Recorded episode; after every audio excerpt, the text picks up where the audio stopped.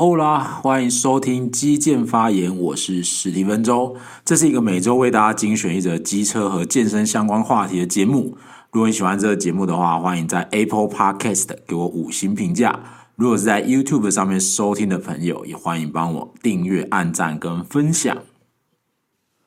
Hello，Hello，hello，不知道大家过得好吗？嗯，我不确定我的声音在大家那边听起来会是怎么样。如果有点奇怪的话，那就是先说一声抱歉，因为我现在有一点感冒。这个星期的温差实在是太大了，有几天呢真的超级冷的，然后呃后来的话呢，日夜的温差又变得非常的大，真的非常的难穿衣服啊。那虽然我是一个有在运动的人，但不过我的血液循环真的非常的差。我只要坐着一下子之后，我的手脚就会变得超级冰冷，完全就是不太像呃一个有在健身的人应该会有的反应。但我已经习惯了啦，然后就是这样，只好把自己包紧一点点。今天的这一集节目呢，呃，算是比较特别的回顾一集吧，因为。大家听到这一期节目的时候呢，已经进入二零二三年的倒数几天了。下一次再听到节目的时候呢，已经是明年的事情了。我一直以来都有一个习惯，就是在年末的时候呢，呃，我会写那个网志或部落格啊，然后呃，挑一些在这一年当中我拍起来特别满意的照片，然后去回顾一些。呃，整个年度发生的一些故事，当然有一些是呃特别值得记上一笔的，然后有一些是我自己对一些事情的想法。但以防万一呢，呃，万一我今年没有写的话，那我干脆就直接利用 Podcast 的方式呢，呃，把它讲出来。所以这一集呢，会有一点不太像是我一直。开始录 Podcast 的时候，想要做的就是跟大家分享骑车、机车，然后健身相关话题的一个主题，但应该多少也还是会有一点关系啦。那整个二零二三年呢，对我来讲啊是非常重要的一年，就收获也非常多。在这一年呢，呃，我得到了很多东西啊，比方说呢。呃，我拿下健美比赛的冠军，然后我换了新的车，但这些不是要做一个炫耀啊，而是说好像是达成一个崭新的里程碑。一直以来呢，我都不是一个非常有自信的人，即使是说大家在看我做一些事情的时候，好像已经觉得做得蛮不错的。然后也有一些成果，好像很厉害的样子，但是我自己心里面呢，就是从来没有这样子想过。呃，我记得之前我同事在跟我聊天的时候呢，呃，他有讲过类似的话，就是说他觉得我非常厉害，去参加摄影比赛呢也会拿到冠军，然后第一次比健美比赛呢也拿下了冠军，这样子。嗯，虽然这么讲好像有点奇怪，我不是在吹捧我自己啊。可是呢，在这些事情的背后啊，我付出的那个努力啊，是很多人没有看到的。有的人说呢，努力只是成功路上的标配。然后你做很多事情的时候，谁没有努力呢？大家都很努力嘛。那相较起来，我觉得我就是比别人多了一种。幸运。那当然，我在做这些事情呢的时候啊，多数的情况下，我是在追求一个属于自己的快乐，然后刚好有这样的契机，呃，去参加比赛，所以得奖呢，完全就是那种嗯，感谢呃上帝眷顾的这种结果啊，并不是为了想要得奖而去参加这些比赛。那就像我一开头的时候说的啊，我从小就不是一个非常有自信的人。那我觉得开始接触健身，然后练健美，然后去比赛啊，其实有一部分来讲对我非常的重要，因为它有一种像是呃翻转我的人生的那种感觉。这么讲好像很夸张啦，但是事实上，呃，确实就是会让我觉得我自己不是那么没用，然后呃，自信心呢，慢慢的有回到我自己的身上。说起来是非常奇妙的啊，就是呃，我是一个这么没有自信的人，然后呃，做的很多事情呢，感觉起来都是需要自信爆棚的时候才能做得出来的事。比方说呢，呃，录一个 YouTube 的影片啊，然后把它丢到网络上啊。虽然说没有很多人看，但是有的时候也是会有上千上百的人。有时候有一些影片好一点，会有上万人看嘛。那录 Podcast 也是啊，那更别说呢，在练健美的时候去比赛，那个比赛的会场，虽然我的朋友们有到场表示支持，但是在台下的更多人是我完全不认识的，然后我要穿着最少的布料站在那里展现我的 body 这样子。总总而言之，说起来就是一个最没有自信的人，然后在做一些最需要自信的事情。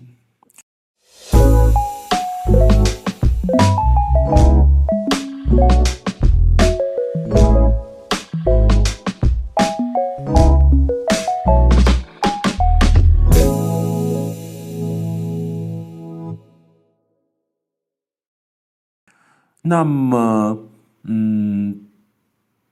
开始做这些事情的时候，会让我慢慢的比较能够肯定自己啊。我那我想这些事情呢，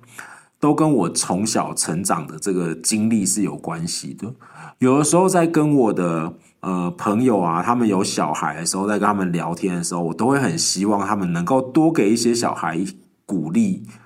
然后告诉他们说，你做的真的很不错。当然不是那种随便就说啦，就是说他真的做得很好的时候，你要真的让他感觉到他做的真的不错，然后去增强他，他才会有意愿啊，然后才会有动力，才会有信心，相信自己真的可以跟别人有一点点不同。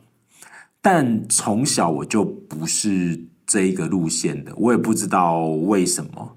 呃，我的家里呢，就是觉得我做得很好，有一些好的表现呐，那些都是我应该要做到的。嗯，但我小时候其实也算乖啦，我就是会比较呃逆来顺受这样子啊。印象中有一次啊，就是在那种小学的时代，这些都是慢慢回想起来才发现，哎，原来有这么一件事情哦。在我小学的时候呢。大家在考试的时候都是在比说，哎，谁有几个一百分吗？那以前现在年轻一点的朋友可能不知道，以前那个年代是真的，比如说有些长辈鼓励你的方式就是啊，你考几科一百分啊，我就给你几个一百块啊。那对小朋友来说，一百块是一个超级多的钱啊，在当时。嗯，那么我记得有一次呢，我就刚好很。呃，很不凑巧，也许是粗心，也许是什么，但是就是没有拿到一百分。那当然，那个时候在班上有另外一个女同学哦。那因为我们两个人就是，嗯，不是她第一名，就是我第一名，大概是这样子的关系啦。所以我们家里问我说：“哎，为什么没有考一百？”的时候，我就说某某人他也没有怎么样怎么样。那当时我的我们家人的反应就是说。你以为他是神吗？呃，意思就是不是说他觉得那个对方很厉害，所以他也可以得到，比如说可能九十八分这种分数，而是说，呃，他又不是神，为什么我没有办法赢过他？嗯，大概是这种感觉啊，然后觉得我可能没有尽力吧。好，那其实当时小朋友很单纯嘛，哦，在那个年代，所以没有想的很多啊。那一直到了长大之后，有时候会变得有一些事情越来越，嗯、变得有点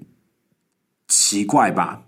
然后可能家里也是怕我，呃，可能长歪变坏，所以管教的方式就会非常严格啊。然后就是绝对不能让你逮到一点机会，然后就让你可能屁股抬起来了，然后开启染房了这样子。所以我小的时候在。嗯，家里经常就是说被说呃，你可能笨得跟猪一样，连这也不会。大概比较常见的就是这个。那到了好长大之后，进入青春期之后，这种呃现象就更加剧了嘛。就是变得你会很戒慎恐惧啊，因为你一旦说错话，特别是有亲朋好友在的场合啊，一旦说错话，或者是说你一旦做出他们不满意的表现的时候，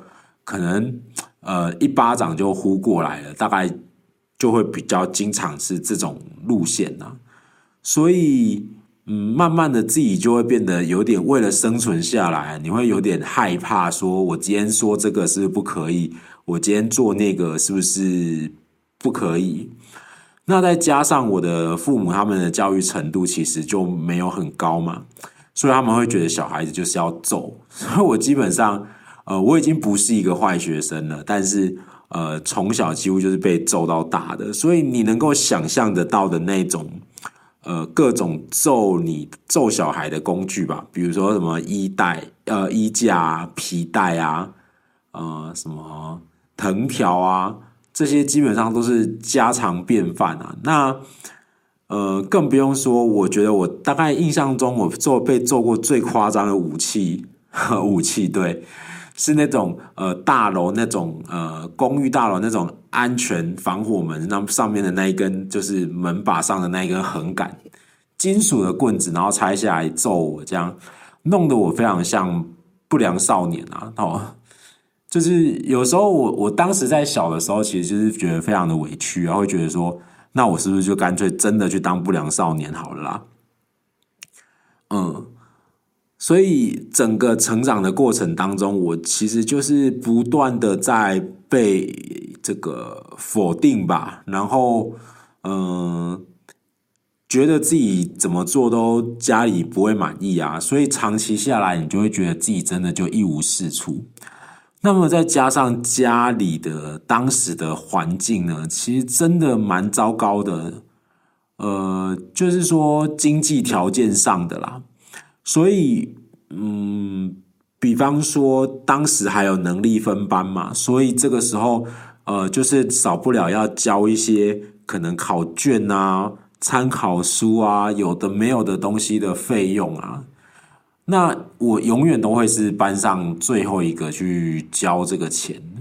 但交忘记交不是我晚交的原因啊，是因为我们家真的没有钱，然后呃，可能好不容易东拼西凑拿出来拿去交的时候，是用那种零钱嘛，比如说可能呃一块钱，然后可能十个，然后把它捆成一束啊，然后一百个把它捆一捆，这样拿去交的。那我其实当时的班导师他并没有很谅解我啊，他会在这种情况下，呃，直接说，呃，我就是班上的害群之马，就有点拖累大家。即使我那个时候成绩维持的还可以这样子，所以以现在的角度来讲，怎么会有这种老师，对吧？就是呃，觉得很匪夷所思啊。所以整个到了青春期之后，那种呃。不快乐的感觉啊，就是更强烈了吧？呃，就是在家里也得不到肯定，也没有所谓的说家是你的避风港啊，很温暖啊这一种。然后到学校之后，也没有人谅解你的处境，这样。所以其实，嗯，当时在学生时代，就是有一种很呃落寞啊，很孤寂的那种感觉。甚至有一段时间是真的完全很不想，就是很不想上学啊。那其实，在这么灰暗的这种成长过程里面啊，呃，算是有上帝有保佑吧。就是在这样的过程里面，你就还是会遇到一些什么人，然后或者是一些事情啊，然后让自己觉得说啊，我的将来好像还是可以有一点点希望啊。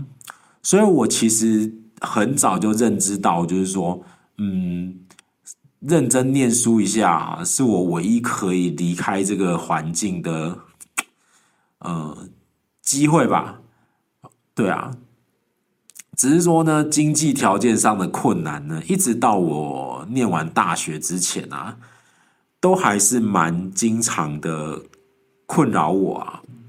然后会给我很那种很强烈的挫败，这样啊。那刚讲到我可能有我有一阵子真的很不想上学啊，所以我真的有类似逃学一阵子。那当时呢，嗯、这个学校的这个国中会有那种理化老师吧？对啊，然后然后他就是对我算还不错啦，就有找到我这样子。那总而言之呢，就是把我找回去学校了啦。那当然后来他就调离开那个学校，会让我有一种啊，好不好，好不容易感觉有一个人懂你，但是他他又就是离开这样子啊。所以嗯，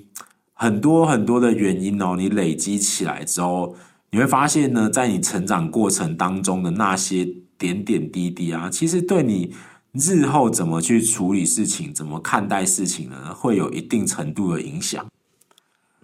所以有人说啊，幸运的人用童年治愈一生啊，但不幸的人则是用一生来治愈童年。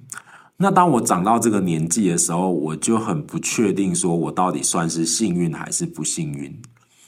那。嗯，在学生时代的时候呢，嗯，除了这个之外，有一件事情其实是我觉得也蛮值得在这个时候一提的啦。大家不知道有没有听过一个明星叫做蓝心湄？呃，我记得我在读书的时候啊，然后他他刚好是在那个广播电台主持那种比较晚的节目，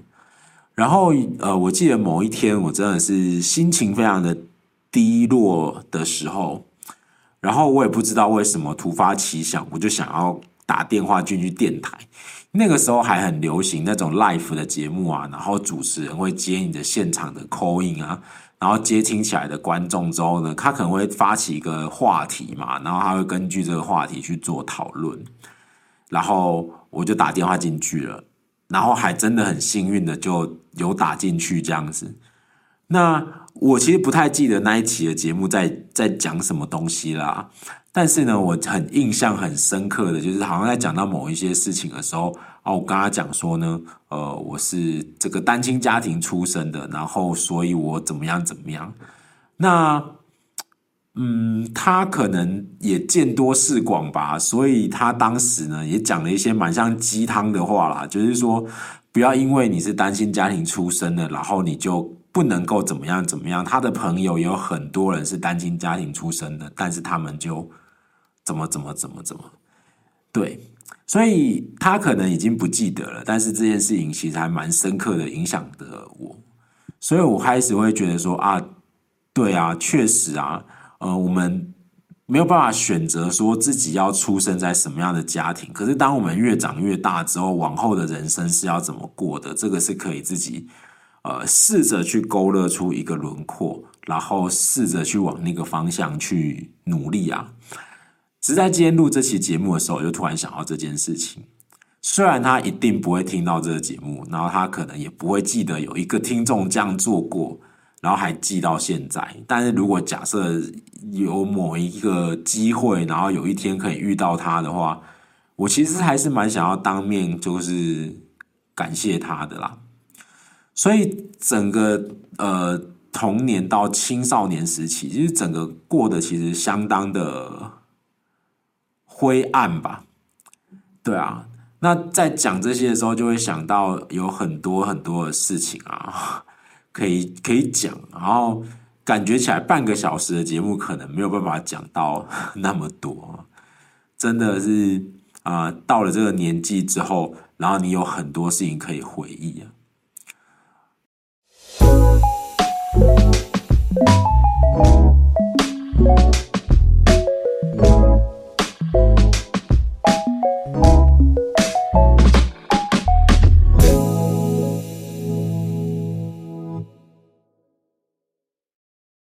那我刚刚讲了嘛，因为我其实后来的父亲是我妈妈再婚之后，那其实一开始也曾经有一段那种还算幸福的时光吧。那当然，到了后面哦，你就会发现家庭的经济条件越来越糟糕的时候，嗯，有很多事情以前可能可以的，后来都会变成问题了。就很像说，有些球队呢，他可能本来球员相处上呢都有一些状况啊，可是当我们的球队一直在赢球的时候，那些问题都不是问题。那当我们开始进入一个很长的连败的时候，这个是问题，就会慢慢的全部都变成是问题了。那我当时的环境真的很差，所以有的时候到我长大的时候，也会想说，哎，如果当时我的家里呢，啊、有能力让我去可能补习或干嘛，我会不会就有办法？可能是，哎，也许就是一路建中台大，然后可能出国读书，也许干嘛干嘛的啊。说没有这样子想过，或是没有去羡慕过别人，这些事情其实还蛮，呃，蛮假的，就觉得是。绝对不是肺腑之言，绝对不是由衷的哦。所以在国中那个年纪，除了你在班上呃该交的钱你是交最后一个之外，那当然有一些班上有一些同学其实蛮有钱的。像以我成长的这个经历来说，刚好我们经历过那个年代呢，就是 Michael Jordan 那个两次三连霸时期。那特别是第二次三连霸的时候啊。我们已经很大了，然后已经可以稍微看得懂篮球的。所以当班上有一个同学哇，穿着 Air Jordan 十一、Air Jordan 十二，然后一双要好几千块的这种鞋子到了学校来的时候，你真的就只能投以那种羡慕的眼光啊。那你会不会感觉这个世界不公平？倒其实是也还好，因为我小时候真的蛮单纯的，完全是不会想到这么多。那一直到就是说，当你在青春期的时候，然后他们很怕你变坏啊，然后对你管得非常的严格啊，然后呃动不动就打，动不动就骂啊，这一类的，嗯，这些事情就会让你慢慢的整个人格都变得非常的扭曲。所以我有时候会觉得说，我没有变走偏掉、走坏掉，真的是非常的啊，算上帝保佑吧，或者是祖先有保佑吧，我也不是很确定。嗯，那整个一路走来的过程当中，真的要感谢的人很多，非常非常的多。靠我自己是绝对没有办法的。那我一开始呢去健身，其实一开始只是希望能够呃减个肥，然后希望能够这个瘦一点这样子啊。那嗯，当我的这个健身的成果们慢慢的诶有一点略有小成的时候啊，然后刚好呢，就是刚好人家说四十不惑嘛，所以我就会觉得说，诶，从今后起的这个人生呢，我想要做出一点不一样的改变，为我自己，所以我才开始往这个比赛的方向去前进的。那这种事情啊，只有你真的比赛过的人，你才会知道中间这个准备的过程也好，或者是呃你在锻炼的时候，你可能会容会受伤啊，然后你可能会怎样，全部都是只有你，然后这些只有你自己会知道。那今年满了四十岁啊，所以能够幸运的得到一座。冠军奖杯啊，算是送给我自己一个呃很不错的礼物啊。那人家说四十不惑啊，所以呃很多时候在以前想不通的那些道理啊，你突然就会在这一刻，或者说在这一年，突然有点呃释怀了很多事。但是有一些事情可能还没有办法呃那么的快啦，所以还在。就是努力当中啊，那很多朋友呢会很关心我的这个感情的状况啊，像之前有机会呢遇到退休很久的前辈嘛，那因为疫情的关系，他有好几年没有见到他，那当然第一次见到他的时候，他当然嗯以以前辈的角度来讲，当然就会关心说我到底呃结婚了没啊，有对象了没啊？这一类的比较偏向于那种长辈会关心的话题，然后我也会察觉到，就是说身边的朋友呢，会有意无意的怕死我，就是说，哎，你的条件还行啊，然后呃，我有认识一个什么样的人啊？你有没有考虑呃怎样怎样之类的啊？但其实我后来会觉得说，嗯，呃，我自己内心可能还是有一个这个。心魔过不去吧，就我会觉得我很会，我可能会复制那种我不喜欢的样子到我的身上啊。那我小的时候，我的家庭就是因为穷的关系嘛，所以就是经常吵架。那你可能很难想象说，在那个年代会是到底自己能有多穷。嗯，除了交钱我都是最后一个交之外，我们家曾经有一段时间，因为真的没有收入啊，所以我们有一段时间大概就是大家都是吃稀饭，然后配那个很咸的酱菜这样子，就这样过了。然后，呃。没有钱坐车，就是走路回家，就就就是就是这样子啊。所以，在我求学的过程当中啊，因为钱的问题，真的发生过很多事情，然后也有一些很委屈的部分。我在学生时代的时候呢，好不容易交了一个女朋友啊。那在学生时代受过最严重的车祸呢，就是在有一次交完家教之后。然后因为急着想要去找女朋友嘛，所以在路上就闯了红灯。那当然这是我自己的错。那好好险是另外一个路口是一个小巷子，然后对方其实才刚刚起步而已。不然我被拦腰撞上那个时候，那假设是大家都很快的情况下，我可能已经没有办法在这边说这段往事了。那找到女朋友之后呢，当然就是说，呃。她也对我不错啦，因为嗯，当时呢，她就是到我租屋的地方啊，然后去帮我包扎这样子啊。那以往呢，我是从来不会让这个另外一半或者是女朋友到知道我住在哪里的。那这是唯一一个破例的状况啊。那他在帮我包扎的时候呢，就是讲了一些话，就是很很戳中人的心吧。因为我那时候因为为了省房租，真的没有什么钱嘛，所以就是租一个那种呃小小间的雅房这样子啊。那呃，因为对方是那种呃在台北念一些贵族的私立学校吧，然后还蛮不错的那一种，所以家里其实也还算蛮有钱的啦。所以他就会直接跟我说，他绝对不会住在这种地方这一类的啊。那当然，我心里的想法就是说，也不是我想要住在这种地方啊，就没钱，不然是能怎么样？那当然，为了跟他交往啊，所以有的时候就会呃很努力的去兼很多家教啊，很多工作的机会啊。